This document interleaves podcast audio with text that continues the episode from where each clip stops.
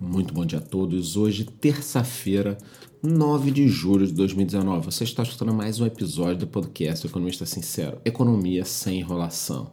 Bom, vamos começar aqui pelo assunto que precisa ser resolvido, a reforma da Previdência, já que a líder do governo no Congresso, a deputada Joyce Hasselman, acredita que os dois turnos da matéria possam ser aprovados ainda nesta semana. Isso aí, no plenário da Câmara dos Deputados. Né?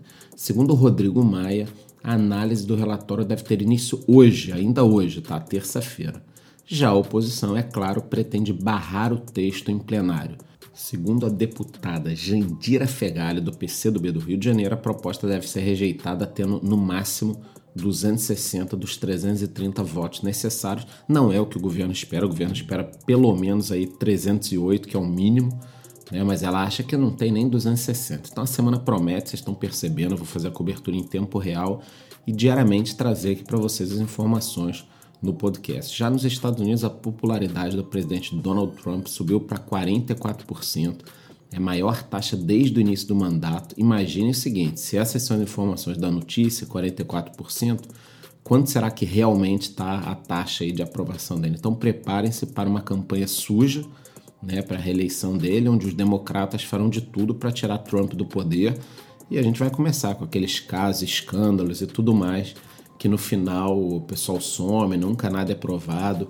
A guerra contra Donald Trump é muito suja, depois colocam ele como um cara sujo. Interessante é que muitas das pessoas que criticam Trump sempre foram amigas dele durante a carreira, né? Você encontra fotos, reportagens, é, as pessoas eram muito amigas do Donald Trump, inclusive o canal, o casal Clinton, né?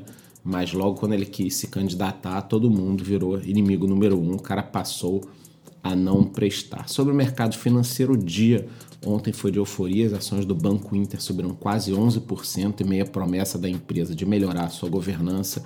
A Via Varejo novamente subiu aí cerca de 6%, repercutindo ainda a troca de gestão onde a família Klein reassumiu o controle e fez um aporte de 300 milhões no novo banco digital.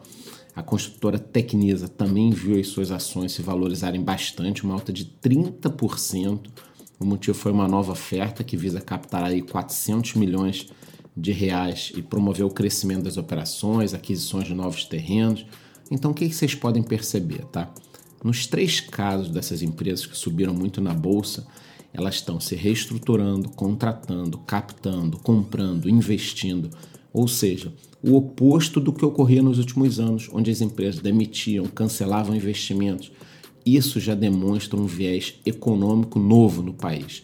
Estamos todos nos preparando para um possível cenário extremamente positivo e sabemos que ele pode acabar acontecendo. É uma profecia autorrealizável. Então todo mundo se prepara, investe, contrata, capta e isso acaba se realizando, é uma profecia autorrealizável da mesma forma de que quando todo mundo estava demitindo, cortando investimentos, aquilo vira uma profecia autorrealizável para o mal e acaba tudo dando errado. Então acho que o momento é excepcional.